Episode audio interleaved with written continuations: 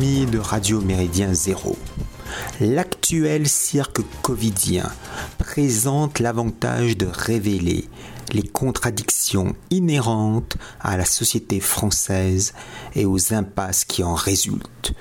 L'obligation du passeport sanitaire pour entrer au restaurant, dans les transports en commun sur de longues distances, au cinéma, au musée et dans les centres de loisirs avalise une ségrégation implicite entre les vaccinés et les non vaccinés, avec des cas personnels parfois absurdes pour les expatriés de retour en France traités par des vaccins chinois et russes non reconnus par les instances mafieuses dites pharmaceutiques occidentales.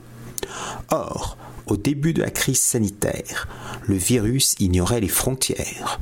En revanche, avec l'Ausweis vaccinal, il choisit les terrasses plutôt que les rames bondées du métro. La hantise répétée des prescripteurs d'opinion reste néanmoins le refus officiel de la moindre différenciation. Or, distinguer par le QR code une personne vaccinée d'une autre qui ne l'est pas constitue une incontestable discrimination sérologique ou médicale.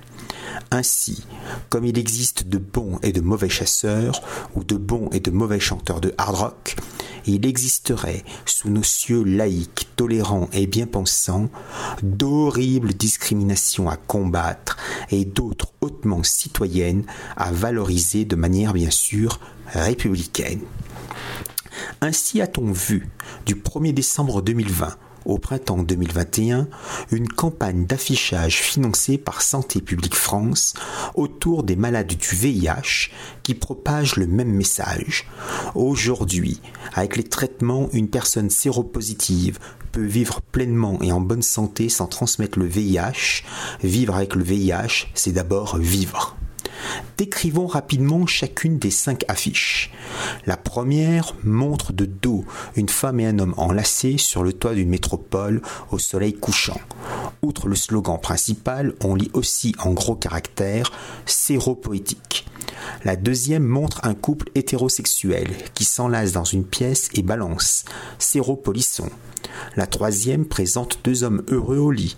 Leur comportement ne peut être que séropossessif.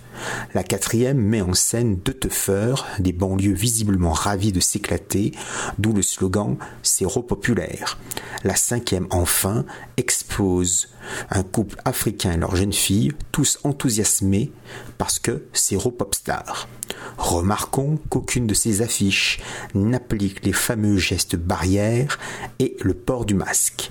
Cette campagne officielle donne le vertige d'y voir un monde parallèle. Elle valorise la normalité des personnes atteintes du sida à l'heure où les non-vaccinés et les malades du Covid, mis en isolement avec en prime visite domiciliaire de la police, sont accusés d'irresponsabilité pathologique. La focalisation des autorités de santé sur le sida expriment toute l'importance qu'elles accordent au comportement sexuel et à la toxicomanie, synonymes dans leur esprit pervers d'activités festives, ludiques et joyeuses. En effet, à part le cas des transfusés sanguins et des enfants, et des enfants contaminés dès leur naissance par leur mère séropositive, les autres malades du sida sont, au contraire des patients des patients du Covid-19, victimes de leur propre turpitude. C'est par ailleurs, au nom de la lutte contre le sida, que la mairie de Paris entend ouvrir de nouveaux centres de shoot avec le léger inconvénient d'exporter hors de la gare du Nord et du quartier de Stalingrad quelques désagréments dans les autres arrondissements. Un pognon de dingue est ainsi gaspillé pour aider des zombies irrécupérables. On ne peut en outre que se scandaliser du double discours officiel. Se vacciner serait un acte civique. Alors ne pas étendre le pass sanitaire aux sidéens, d'autant qu'il n'existe aucun vaccin? On oublie que dans les années 1990-2000, la communauté gay se déchirait à propos du barebacking. Ce terme désigne des rapports sexuels volontairement sans préservatif. Des écrivains tels Éric Rémès ou le défunt Guillaume Bustan se vantent dans leurs écrits de pratiquer dans les backrooms cette conduite dangereuse. Afin de ne pas éveiller les soupçons, certains bearmakers n'hésitent pas à percer leur capote en préalable. Magnifié par un cinéma hexagonal déjà à bout de souffle, le film de Cyril Collard, Les Nuits Fauves, sorti en 1992, reçoit en mars 1993 les Césars du meilleur film, de la meilleure première œuvre, du meilleur espoir féminin et du meilleur montage, trois jours après le décès de son réalisateur scénariste touché par le sida. Ce film autobiographique raconte la vie vers 1986 de Jean, interprété par Cyril Collard lui-même, bisexuel assumé, qui a une relation avec Laura, jouée par Romane Boringer. Cette dernière peut-elle par amour se faire contaminer? On frise ici l'interrogation métaphysique.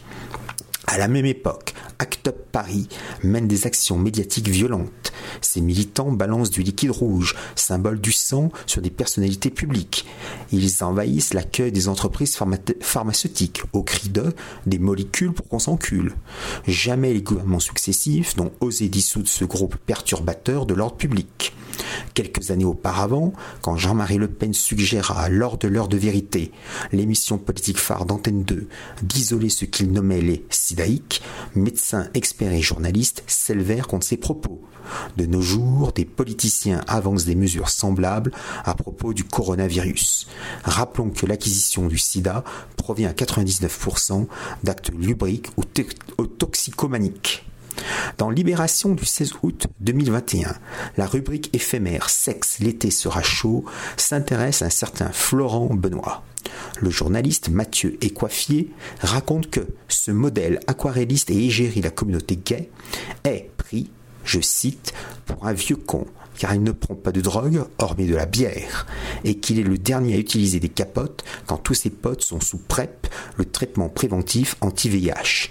Les potes en question payent-ils cette médication de leur poche, ou bien est-ce la collectivité nationale qui régale? Et mais on accuse les tests PCR et antigéniques de creuser le déficit de la sécurité sociale.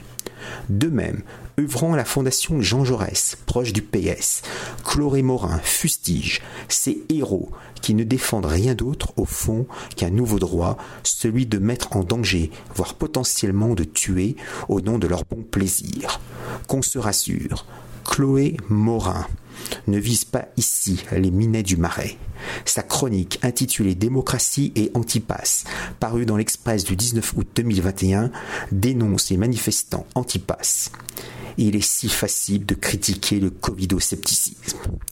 Qu'attend donc Santé publique France pour affronter la covidophobie ambiante? Ne peut-on pas être en 2021 Covido popstar, Covido populaire, Covido possessif, Covido polisson ou bien Covido poétique? Pourquoi n'y lirait-on pas aujourd'hui avec les traitements comme l'hydroxychloroquine? Une personne positive à la Covid-19 peut vivre pleinement et en bonne santé. Vivre avec la Covid-19, c'est d'abord vivre à croire que l'épidémie coronavirale ne serait qu'un sordide prétexte pour mieux mater les peuples. Salutations flibustières